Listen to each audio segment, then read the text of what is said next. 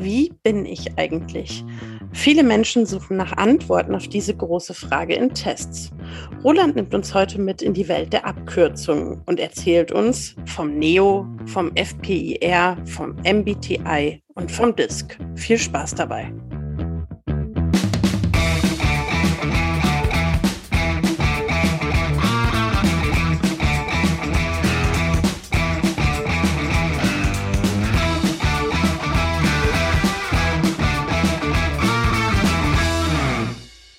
Hallo und herzlich willkommen zu einer neuen Folge unseres Psychotrips, der Podcast, in dem Roland und ich uns auf die gemeinsame Reise durch die vielfältige Welt der Psychologie begeben. Jetzt habe ich schon verraten, mit wem ich hier sitze, aber Roland, äh, ruft doch mal ein kurzes Hallo in die Runde. Ja, moin. Und auch von mir nochmal Hallo. Roland, welches Thema hast du heute mitgebracht? Genau, heute werden wir uns mit Persönlichkeitstests und den damit verbundenen Modellen beschäftigen. Und ich glaube, das wird so ein kleiner bunter Blumenstrauß. Ähm, mit Persönlichkeitstests sind jetzt nicht zuerst die aus Zeitschriften gemeint, aber auch über diese Art werden wir so am Rande reden und vielleicht kleiner Spoiler, es gibt so diverse professionelle Tests, die eigentlich so eher der gleichen Kategorie zugehörig sind. So Brigitte. Ja, ich, ja, zum Beispiel. Ähm, also wer schon immer mal wissen wollte, was denn an solchen Tests, aber eben auch an den Persönlichkeitstests, die äh, im professionellen Einsatz sind, ähm, dran ist, der bekommt heute etwas Futter. Tja, Steffi, du musstest gerade schon so grinsen, äh, bevor ich anfange. Persönlichkeitstests. Was hältst du denn so im Allgemeinen davon, wenn wir jetzt mal von denen aus den Zeitschriften absehen?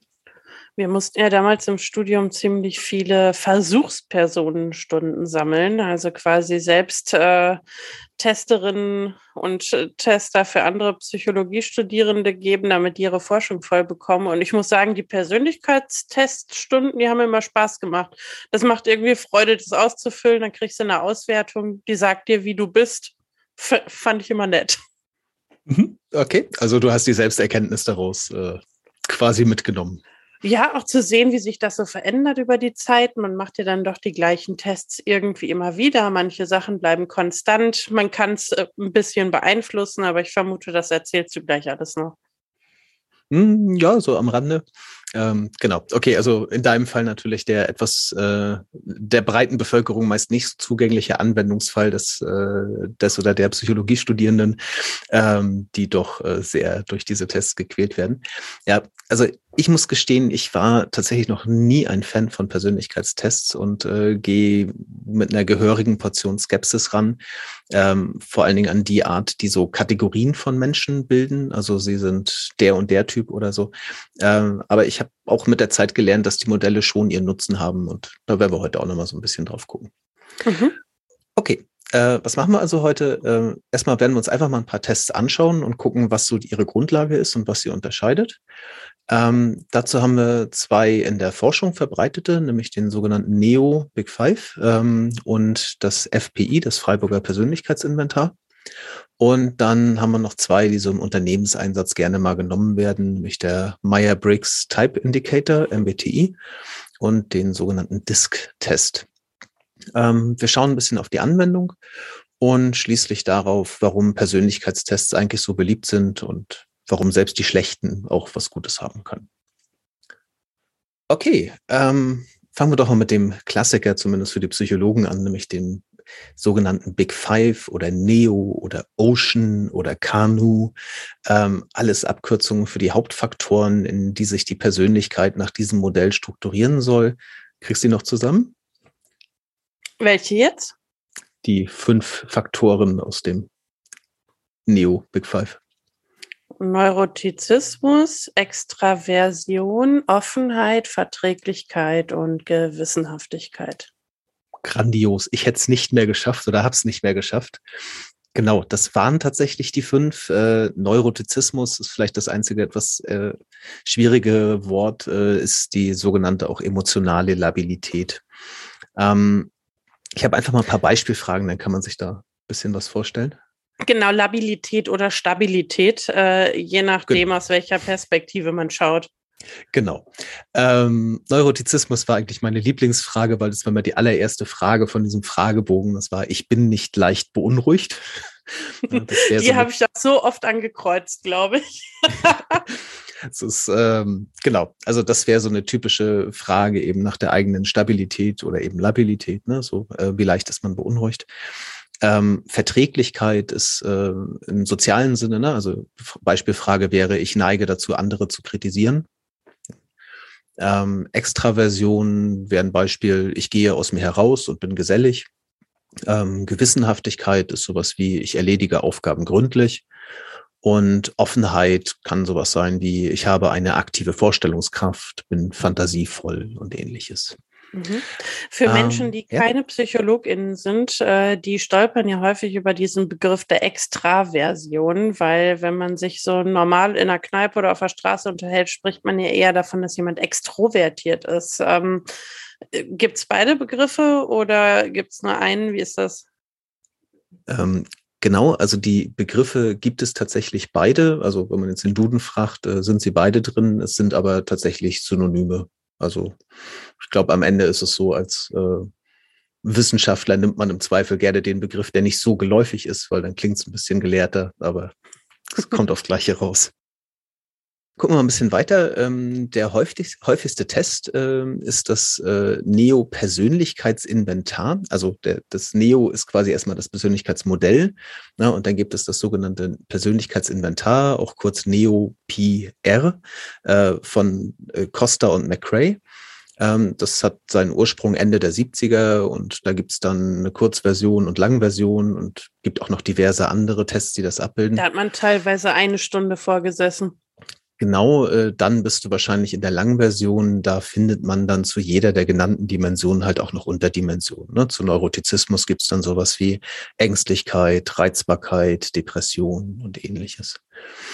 Ähm, der Ursprung des Modells, also dieses äh, Neo-Modells, ist die sogenannte Sedimentationshypothese oder auch lexikalische Hypothese. Sagt dir das was? Ja, da war was.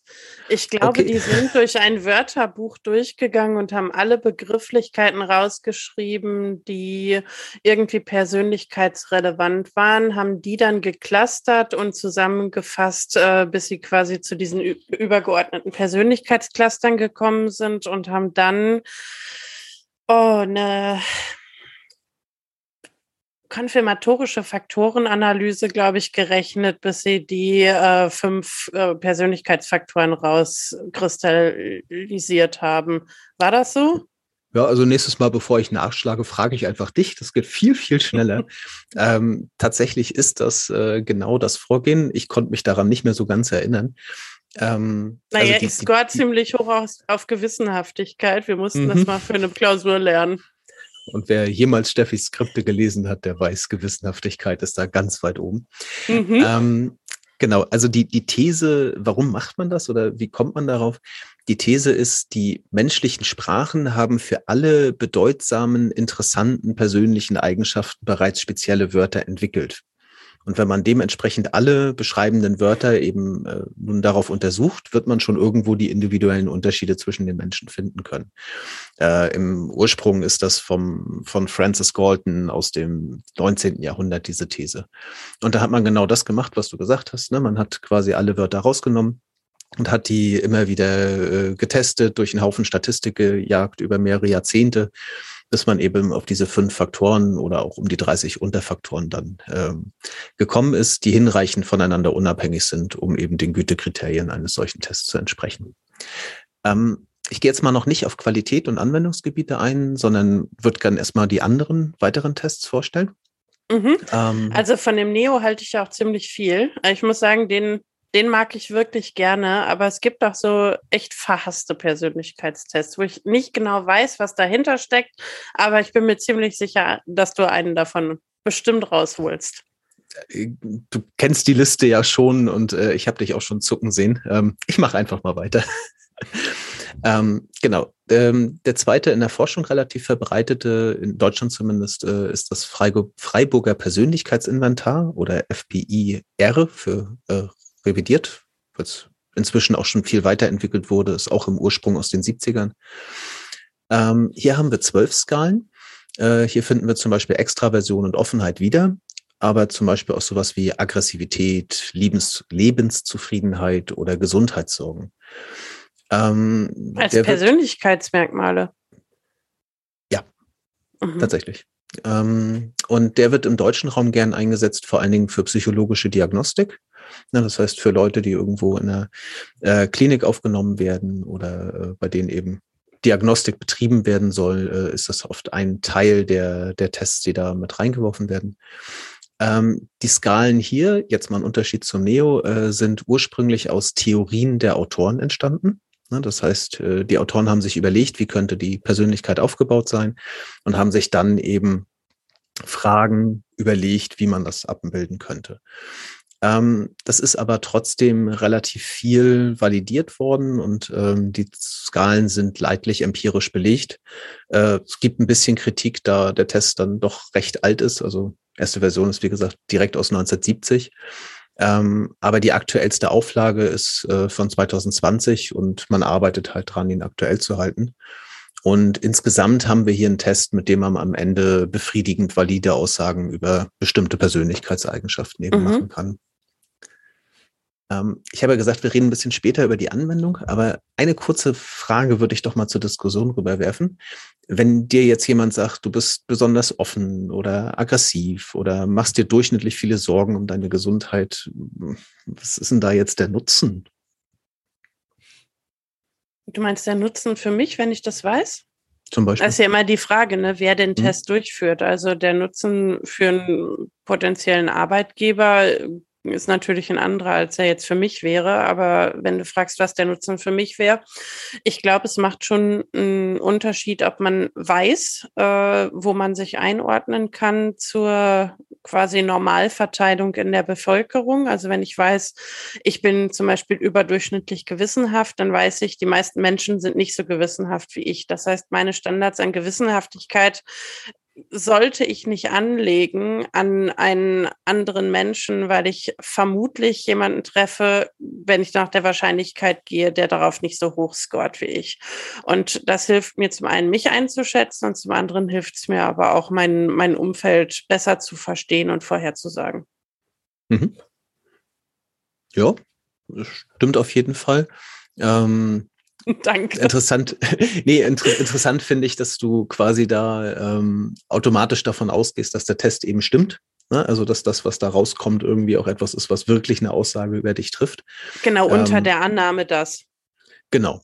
Und ähm, ja, wenn nicht, dann kann es ja eben auch sein, dass man das halt man auch vielleicht nicht annimmt ne? und sagt, nee, so bin ich nicht. Und äh, das wäre jetzt nämlich meine Überleitung zum nächsten Test, äh, nämlich zu dem äh, MBTI, dem Meyer-Briggs Type Indicator. Das ist der mit diesen ganzen, welcher Typ bist du, Disk irgendwas? Nee, Disk ist nochmal was anderes. Den kommen wir ganz am Ende allerdings nur kurz. Ah, okay. Ähm, also der Meyer-Briggs ähm, definiert ähm, abweichend von dem, was wir bis jetzt hatten, 16 Persönlichkeitstypen. Ja, also bisher hatten wir Werte auf einer Skala, ne? also sowas wie ich bin eben überdurchschnittlich offen oder eben auch nicht. Ähm, und der MBTI ähm, erstellt 16 Persönlichkeitstypen durch eine Gegenüberstellung von jeweils zwei Faktoren. Und ich finde, das hat jetzt wirklich was von Brigitte. Moment. Wir gucken uns das ja jetzt in Ruhe an und wir gucken es auch tatsächlich nochmal ein bisschen ausführlicher an, weil der ist wirklich sehr verbreitet. Dann überzeug ähm, mich mal. Also, es gibt ähm, den, ähm, den einen Faktor, nämlich meine Motivation und mein Antrieb, die ist entweder extravertiert oder introvertiert. Also der Extrovertierte ist eher kontaktfreudig und breit interessiert. Der Introvertierte sucht konzentrierte und intensive Erfahrungen. Der nächste Faktor ist meine Aufmerksamkeit. Die liegt entweder auf Intuition oder auf Sensorik. Ne, der Intuitive achtet eher so auf seinen sechsten Sinn oder sein Bauchgefühl und das große Ganze. Der Sensorische ist eher datenorientiert oder aufs Detail fixiert. Entscheidungen, der dritte Faktor, treffe ich entweder aus dem Fühlen oder aus dem Denken. Und mein Lebensstil beziehungsweise meine Präferenz ist entweder Wahrnehmung oder Beurteilung. Wobei Beurteilung für jemanden steht, der schnell Entscheidungen trifft und die dann auch festhält, gerne Pläne verfolgt und so. während Wahrnehmung jemand ist, der dann lange Wege offen hält, Eindrücke aus der Umwelt sammelt und flexibler ist. Und man, man merkt vielleicht schon daran, äh, ich habe jetzt immer gesagt, ich bin entweder so oder so und genau so ist das gemeint. Ne? Also ich bin nicht irgendwie 70 Prozent ähm, Wahrnehmung so. und 30 Prozent Beurteilung, sondern ich bin entweder Wahrnehmung ich oder bin das eine oder das andere. Ich wollte gerade genau. sagen, oh, das klingt doch nach interessanten Persönlichkeitsdimensionen, aber jetzt ist es schon wieder ein bisschen ruiniert. Tut mir leid. Ähm, die Basis für diese Skalen sind übrigens Arbeiten von C.G. Jung. Ähm, wir befinden uns also im Bereich der analytischen Psychologie. Achtung, nicht analytische Psychotherapie. Ähm, und das wäre mal ein Thema für ganze Sendungen, aber für den Moment muss genügen, dass es hier auch wie bei der Psychoanalyse ums Unbewusste geht und dem gegebenenfalls leidenden Menschen über Einsichten zu helfen, sein Leiden zu verstehen.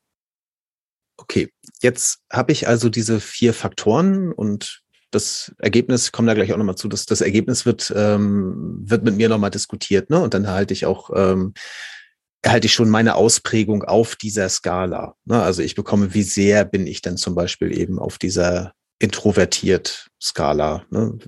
Ach, du meintest aber gerade doch, es ist entweder oder, also es ist schon eine Skala. Genau, ähm, es, ist, es ist eine Skala, aber mein Ergebnis am Ende äh, ist ein, hm, mhm. äh, ist ein Code. Ne? Also ich bekomme am Ende ein Ergebnis und das heißt zum Beispiel, ich bin INFP. So, das eingeweiht, ich glaube, das ist ja, Inf. Das ist, äh, das ist in Amerika, ist es tatsächlich, soweit ich es mitgekriegt habe, extrem verbreitet, dass man diesen Code dann auch kennt und weiß, was man jetzt für ein Typ ist. Na, also dann bin ich jetzt also introvertiert, intuitiv, gefühlsorientiert und wahrnehmend. So, wenn ich danach jetzt google nach diesem INFP, kann es euch nur empfehlen, macht es einfach mal. Da finde ich ganz, ganz viele Seiten, die mir eine, äh, also die mir dann erklären, was ich eigentlich bin, was mein ideales Berufsbild wäre, was ich, was meine Stärken sind, was meine Schwächen sind. Na, also ich INFP, das. ganz kurz, INFP heißt, ich bin eine Mediator oder Idealist-Persönlichkeit. Ich wäre ruhig und unauffällig, aber dafür kreativ. Toller Tagträumer, Weltverbesserer, sensibel. Ich könnte mich oft in der Welt verloren fühlen, weil sie mich nicht versteht. Mhm. Ja, zum Beispiel. Mir fällt gerade auf, dass das was ist, was ich sehr häufig im, im Arbeitskontext äh, erlebe, dass Leute mit irgendwelchen vier Buchstaben-Profilen kommen und mir sagen, ich wäre doch Psychologin, ich würde das doch bestimmt kennen und sie wären INFP. Und mhm. ich denke immer, ja, ich müsste ich wahrscheinlich kennen, aber kannte ich jetzt bis gerade nicht so wirklich gut. Also ich wusste, es hat was mit Typen zu tun und mit unterschiedlichen Ausprägungen und ich weiß, dass es sehr verbreitet ist, aber so viel konnte ich damit nicht anfangen. Mein Bauchgefühl war immer, ich halte es eher für Augenscheinvalide. Hast du dazu was dabei? Ist es mehr als Augenscheinvalide? Kommen wir in wenigen Sekunden zu. Äh, lass mich noch einmal kurz das Vorgehen zu Ende bringen. Ähm, wenn ich diesen Test nämlich durchführe und den gibt's nur in bezahlter Variante und meistens eben, dass das jemand mit mir macht, also dass ich nicht einfach nur einen Fragebogen irgendwo ausfülle, ähm, dann wird dieses Ergebnis dann noch mit mir diskutiert. Und ähm, dann kann ich auch noch sagen, nein, das haut so nicht hin. Das bin ich nicht. Und Natürlich, dann, wenn du dafür bezahlst, darfst du das auch sagen. Und dann diskutiere ich, äh, ob ein anderer Typ irgendwie nicht passender wäre. Und dann gibt es so ein Best Fit, ähm, wo entschieden wird, was bin ich denn am Ende. Und ich sehe deinen Kopfschütteln, unsere ZuhörerInnen nicht. Aber äh, ja, dann kommt halt ein Ergebnis raus, was am Ende irgendwie vielleicht durch, durch Diskussion entstanden ist. Und das klingt jetzt wirklich so ein bisschen nach Brigitte Test und das ist leider auch nicht so ganz verkehrt ähm, Studien, und da gibt es einige, weil der Test eben sehr verbreitet ist, die bescheinigen ihm dann doch diverse Schwächen. Ähm, herauszuheben ist hier, dass er auf ehrliche Antworten angewiesen ist. Also sprich, wenn man schummeln will, ist das hier ganz einfach. Okay, gut, aber das hast du ja bei fast jedem Persönlichkeitstest. Ja, aber andere Tests äh, haben tatsächlich oft nochmal Skalen eingebaut, die herausfinden, ob jemand in eine bestimmte Richtung sehr stark antwortet. Mhm. Ja, also das, das äh, Freiburger Persönlichkeitsinventar, da erinnere ich mich noch dran. Da ist so ein Test dabei, der so Fragen stellt wie, ich habe noch nie etwas Noch gestohlen. nie etwas geklaut, genau. Genau. Noch nie. Und ähm, wenn man, wenn man diesen Test halt einfach mal durchgehend äh, auf der auf der positiven Seite, sag ich mal, ankreuzt, äh, dann kriegt man halt einen extrem hohen Wert raus für soziale Erwünschtheit. Das heißt, mhm. ich weiß, ich muss die restlichen Antworten auch mit ziemlich viel ne, Geduld nehmen, mhm. sagen wir mal so rum. Soziale ähm, Erwünschtheit heißt, dass man ähm, Fragen so beantwortet, wie man glaubt, dass äh, das Gegenüber die Antwort dann auch gut findet, für all genau. diejenigen, genau. die den Begriff nicht kannten. Genau, und gerade wenn ich jetzt irgendwo im Kontext von ähm, Personaldiagnostik zum Beispiel bin, also ich möchte irgendwo in einem Assessment Center rausfinden, was sind jetzt geeignete Führungskräfte, da sind dann schon viele Leute, die ein hohes Interesse daran haben, in diesem Test möglichst gut abzuschneiden. Ne? Und dann kommt natürlich sowas, dass ich überlege, wie antworte ich jetzt am besten. Ne? Und das ist ja ganz spannend, ne? weil gerade in solchen Auswahlsituationen wird soziale Erwünschtheit ähm, nicht immer als was Schlechtes betrachtet, sondern teilweise auch als Kompetenz gesehen, dass ich in der Lage bin, mich hineinzuversetzen, was mein Gegenüber wohl hören möchte. Also gerade wenn du so auf höhere Führungspositionen schaust, wird das teilweise sogar als Auswahlkriterium mitgenutzt, dass jemand sozial erwünscht antworten kann. Da sind wir dann tatsächlich bei einem sehr unerwarteten Bogenschlag zu unserer Folge über Macht, äh, wo wir uns ja auch über Macht und Empathie äh, unterhalten habe, mhm, haben. Genau. Ne? Und soziale Erwünschtheit hat dann ja auch wieder was mit Empathie zu tun. Genau. Also, äh, zurück zum Thema. Also ich kann diesen Test erstmal relativ leicht äh, manipulieren, wobei, wie wir ja gehört haben, man diskutiert sowieso am Ende nochmal, ob man sich da wiederfindet. Ähm, zum Zweiten ist es aber auch so, dass diese vier Faktoren Paare, die ich vorhin aufgezählt habe, genaueren Analysen eigentlich auch kaum standhalten. Ne? Also sei es dieses, dieser Test widersprüchlich ist, also andere Faktoren eigentlich noch drinne hat, die Skalen miteinander vermischt sind, sind dann, muss man vielleicht noch mal ein bisschen mehr erklären, wenn ich jetzt so einen, äh, so einen psychologischen Test habe, also egal, was ich da jetzt gerade messe, dann möchte ich, ähm, dass meine Items, also zum Beispiel meine Fragen in einem Fragebogen, dass die sauber sind. Also jedes Item sollte auf eine bestimmte Skala einzahlen quasi und das aber möglichst gut. Mhm. Ja, und hier haben wir dann, wenn wir es genauer angucken, Items, die halt auf verschiedene Skalen gewichten. Ne? Also ich stelle irgendwie eine Frage und da kommt raus, ja, das, äh, das steigt zeigt dann stark in die Richtung introvertiert, aber auch in intuitiv. Ne? Und dann habe ich vielleicht sogar eine Frage drin, wo ein und drin ist. Ne? Also ich bin so und so oder sowas. Und damit ruiniere ich mir halt die Validität von jedem Test eigentlich an so einer Stelle. Mhm. Ähm, Genau. Ähm, und äh, ja, die Skalen korrelieren wohl auch nicht sonderlich gut mit ähnlichen validierten Tests. Äh, und ja, so insgesamt, es gibt noch diverse andere Kritiken. Ich mache es mal kurz. Es gibt keinen guten wissenschaftlichen Grund, diesen Test für Aussagen zu verwenden, also Aussagen jeglicher Art. Ähm, er wird vor allen Dingen in den USA halt gerne für Jobinterviews eingesetzt und das kann man dann kritisch sehen. Wir kommen ganz am Ende vielleicht nochmal kurz dazu, warum das vielleicht trotzdem irgendwie sinnvoll sein kann. Ne? Aber es hängt halt davon ab, was man erwartet. Ne? Also kritisch sehe ich das einfach in dem Moment immer, wo mir irgendwer sagt, du bist jetzt so und so ein Typ und am besten sagt er mir das vor ganz vielen Leuten, mit denen ich in der Folge zusammenarbeite. Äh, und dann bin ich halt irgendwo in so einer Schublade drinne und dann heißt es, ach ja, du bist ja der Introvertierte, ne? So, äh, ja, weiß ich nicht. Also mir gefällt das nicht sonderlich. Mhm. Und vor allem also da, da springt einen ja wirklich der wirtschaftliche Gedanke schon beim Nicht-Hingucken an. Also wenn ich bezahlen muss für einen Test, dann muss ich ihn auch noch mit jemandem besprechen, der dafür Geld bekommt und dann kann ich darüber verhandeln, wie ich sein möchte. Also da wird halt eine Dienstleistung verkauft, die sich gut im wirtschaftlichen Kontext abbilden lässt. Und ich verstehe nicht ganz, warum man dann nicht validierte Tests wie den Neo nimmt an der Stelle. Hm. Ja, ich glaube, am Ende ist es so, dass man das tatsächlich auch ein, kompliziert, äh, eine Folge der Kompliziertheit des Tests ist. Also der Neo ist halt nicht so einfach. Ne? Er gibt nicht so griffige Ergebnisse und äh, er ist auch nicht so einfach auszuwerten. Am Ende ist es ja doch etwas, wo man am besten dann auch jemanden davor setzt, der irgendwie ein bisschen Ahnung von Psychologie hat. Und das ist beim MBTI halt nicht der Fall. Ne? Also da ist es relativ einfach am Ende irgendwo zu sagen, ja, du bist jetzt der und der Typ und äh, dafür muss ich jetzt nicht wirklich Ahnung davon haben, wie sich so ein Test eigentlich aufbaut. Ähm, last and least, äh, ich wurde von einem Kollegen noch auf den sogenannten Disk-Test hingewiesen. Den das sind meine vier Buchstaben. Ich dachte immer, die ah. gehören auch zum Meyer-Briggs-Test. Ja, wir machen es wir machen's jetzt wirklich ganz kurz. Ne? Also der Disk, geschrieben D-I-S-C, beziehungsweise auf Deutsch D-I-S-G, ähm, arbeitet wie der Meyer-Briggs mit Kategorien. Hier sind es aber nur vier statt 16.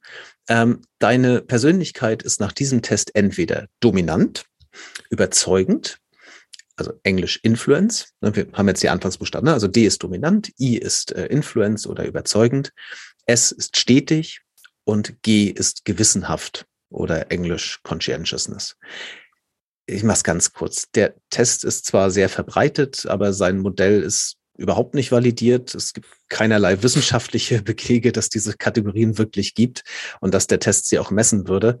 Ähm, ich habe mal ein bisschen dazu gelesen. Ich habe nachher auf Wikipedia eine wunderschöne Gegenüberstellung gefunden, wo diese Persönlichkeitstypen einfach mal zu Sternzeichenbeschreibungen äh, verglichen wurden. Und das war erstaunlich passend. Ne? Also ja, äh, ich möchte mich gar nicht weiter groß drüber unterhalten. Es ist halt wirklich ein Test, der an der Stelle nicht viel taugt, äh, was die wissenschaftlichen Kriterien angeht. Ja, was sagst du denn so bis jetzt? Du bist ja schon mit einer Meinung reingegangen oder einer Idee. Ich fühle mich sehr bestätigt. Also alle Tests mit vier Buchstaben sind nichts. Und es braucht mindestens fünf. genau. Und der, der fünf hat, den finde ich immer noch ziemlich gut. Also wir haben ja den Neo einfach sehr häufig ausgefüllt. Der ist nicht nur sehr anerkannt in der wissenschaftlichen Community, sondern ich fand den auch noch zusätzlich sehr ja, Augenschein valide. Wenn ich nachher auf die Ergebnisse geschaut habe, konnte ich mich sowohl in den Fragen als auch dann in den Antworten und der Einkategorisierung schon immer sehr gut wiederfinden. Das Freiburger Persönlichkeitsinventar haben wir wahrscheinlich auch ziemlich häufig äh, durchgeführt, wenn ich mich recht erinnere. Also diese, an diese Frage, ich habe noch nie was geklaut, erinnere ich mich auch noch sehr gut.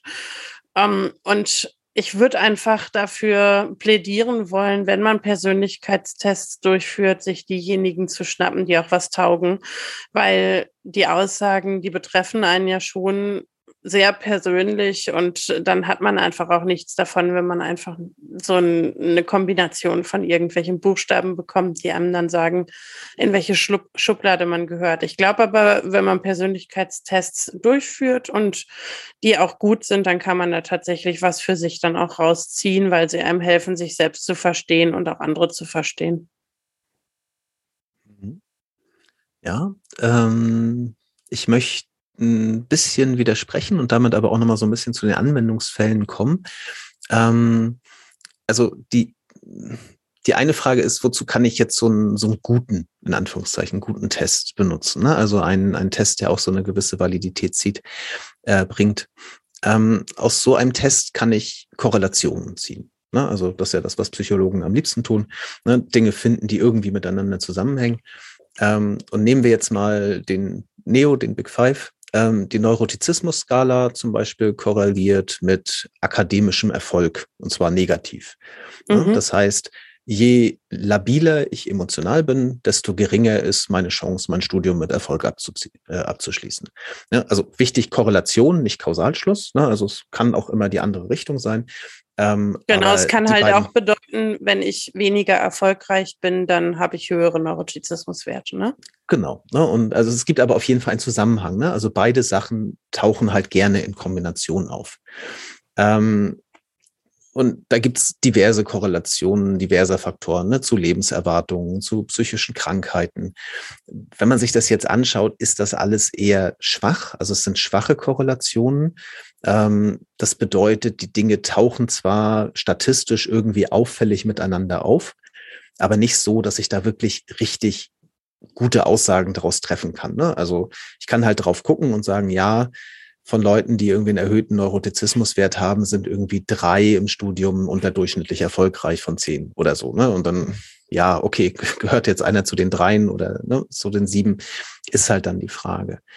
Ähm, aber ich kann halt irgendwie wenigstens eine Indikation ziehen, worauf ich irgendwie achten kann. Ne? Oder demjenigen auch mitgeben, so, Das ist halt etwas, wo du vielleicht mal drauf achten solltest. Ähm, viel eingesetzt werden, das hatten wir schon, solche Tests äh, zur Vorhersage von beruflichem Erfolg. Ja, also wirklich zu gucken, kann derjenige im gewünschten Job erfolgreich sein. Dazu gibt's absolut keine Einigkeit. Also das haben wir damals schon gelernt und das hat sich nach meiner Recherche jetzt auch nicht geändert. Es kann sicherlich an irgendwelchen Stellen mal funktionieren, äh, aber allgemeine Modelle zu Berufserfolg aufzumachen, ist schon für sich schwierig genug. Ne? Also mhm. Also wann ist jemand eigentlich erfolgreich im Beruf? Woran messe genau, ich das denn? Aber das ist ja genau dieser Unterschied zwischen, nutze ich den Test, um besser zu verstehen und kennenzulernen? Also ist es ein Zugang zu einem Menschen oder nutze ich den Test, um darauf basierende Entscheidungen zu treffen? Und ich glaube, wenn man versucht, darauf basierende Entscheidungen über ein Individuum zu treffen, dann wird man in vielen Fällen falsch liegen, weil der Test eben nur eine Tendenz angeben kann. Aber wenn ich es nutze, um Zugang zu bekommen, dann hilft es mir schon, darüber ins Gespräch zu kommen und besser zu verstehen, wie jemand ist, sein kann, sein will. Genau, also als hättest du mein Beispiel gelesen, äh, genau das kann ich machen. Ne? Also ich kann diesen Test nutzen, um eine Diskussion anzustoßen. Ne? Äh, angenommen, ich habe jetzt eben so einen recht reliablen Test, der bei einer Person eher niedrige Werte für Offenheit und Extraversion anzeigt. Und derjenige bewirbt sich jetzt aber auf eine Stelle als Moderator. Ja, und dann kann ich so einen Test mal halt nehmen oder die Ergebnisse, um das mal anzusprechen und mal drüber zu diskutieren. Ne? Du, Offenheit, Extraversion sind jetzt eher so Sachen für jemanden, der viel vorne steht und so. Wie ist denn das bei dir? Ne? Fühlst du dich da vorne wohl? Ne? Gehst du denn gerne auch mal aus dir raus und so? Und eben diese Diskussion überhaupt mal anzustoßen. Wenn er dann in Tränen ausbricht, weißt du was über die Neurotizismuswerte? Vielleicht auch das. Ähm, so blöd ist halt, wenn ich halt diese Ergebnisse nutze, um jemanden dann so eine Schublade zu packen. Und der Kollege mit dem Disktest, der berichtete halt, er darf sich jetzt auf Arbeit immer anhören, dass er ein totaler Führungstyp wäre. Ne? So, und ist darüber halt mäßig begeistert. Ähm, auch im therapeutischen Kontext kann ich solche Tests natürlich als Gesprächsaufhänger nutzen. Ähm, und das geht auch im Coaching. Und ähm, das, also ich habe die Erfahrung gemacht, zum Beispiel im Teamcoaching gemacht. Ne, also ich hatte mal ein Team, das gesagt hat, wir wollen irgendwie ein bisschen an Unterschiedlichkeit arbeiten. Ne? Also wir würden gerne sehen, wir sind unterschiedliche Persönlichkeitstypen, gegenseitiges Verständnis erhöhen und so weiter. Und ja, ich äh, habe dann am Ende irgendwie ein Modell genommen, was mir eigentlich auch nicht so gefiel. Äh, Riemann-Thomann-Modell heißt das dann. Da geht es so darum, ich. bin ich eher Nähe oder Distanz, bin ich eher Dauer oder Wechsel. Das ist auch alles äh, fürchterlich unvalidiert. Ähm, aber es hat im Team für sehr, sehr viel Gesprächsthemen gesorgt. Ne? Und am Ende waren die Leute hochzufrieden, weil sie gesagt haben, ja, wir haben, wir haben einfach mal auf einer Ebene miteinander diskutiert, auf der wir vorher nicht miteinander gesprochen haben. Und da war es dann relativ egal, ob der eine jetzt ein bisschen weiter links oder rechts oder oben oder unten war.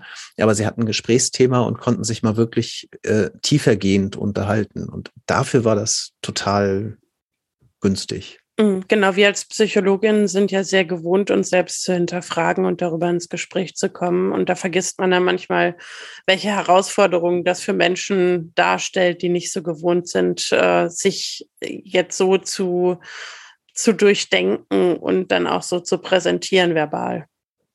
Genau. Ja, und zum Abschluss habe ich noch einen Grund äh, gefunden, warum diese Persönlichkeitstests auch nochmal so beliebt sind. Und das ist erstmal vom, vom Hinblick, äh, ähm, nee, vom, vom ersten Moment her schon das, was du am Anfang gesagt hast. Ne? Man hört ja so gerne Dinge über sich selbst. Ne? Also erfährt mal was Neues über sich. Und irgendwie trifft das ja dann immer so ein bisschen zu. Und unsere Sternzeichen treffen ja irgendwie auch immer so ein bisschen zu. ähm, diskutieren jetzt nicht über unsere. Ähm, aber ich bin darüber tatsächlich über den Barnum-Effekt gestoßen. Hast du von dem mal gehört? Nicht innerhalb dieses Podcasts, aber wir sprechen ja auch manchmal so. Und ich glaube, der hat es dir so angetan, dass du den in den letzten Wochen fünfmal erwähnt hast. Aber das könnte sein. genau. Also der Barnum-Effekt äh, betrifft tatsächlich Aussagen, die einfach äh, so gehalten sind, dass quasi jeder zustimmen kann. Ne? Also nehmen wir mal einen sehr schönen Satz für ihre Kinder würden sie alles tun.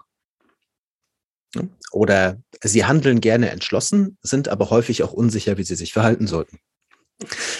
klingt im ersten Moment ganz toll, gerade wenn man so flüchtig liest. Ne? Und äh, ja, also es gibt diverse Experimenten, da hat man solche Texte generiert und einer großen Gruppe von Menschen den gleichen Text als Ergebnis von Horoskopen oder eben von Persönlichkeitstests gegeben. Ähm, und man hat einfach eine extrem hohe allgemeine Zustimmung bekommen. Ja, das bin ich. Sehr schön. Dieser Test hat genau rausgefunden, wie ich bin. Mhm. So. Und gerade diese Tests, die wir eben schon besprochen hatten, wie zum Beispiel der Meyer-Briggs und der DISC, ähm, die sind äh, eben so gehalten oder die Beschreibungen dieser Typen sind so gehalten, dass sie halt sehr, sehr allgemein und damit auch eben sehr leicht zugänglich sind, dass man sagt, ja, da finde ich mich dann schon wieder. Ja, und das ist, das beschreibt eben dieser Barnum-Effekt. Mhm.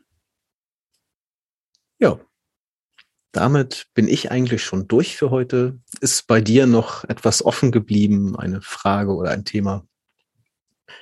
Nee, ich könnte darüber noch länger plauschen, aber ich glaube, äh, es, es reicht auch für diesen Podcast für heute und vielleicht setzen wir das ja nochmal an anderer Stelle mit anderen Vertiefungen fort. Gibt ja noch weitere Testtypen. Genau. Dann frage ich dich jetzt mal, was hast du denn heute mitgenommen?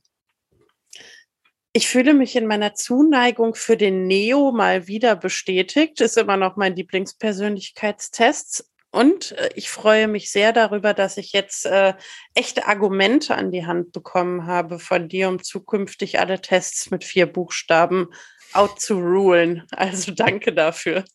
Was nimmst du mit? Ähm, ja, es ist mit den vier Buchstaben nehme ich auf jeden Fall jetzt mit.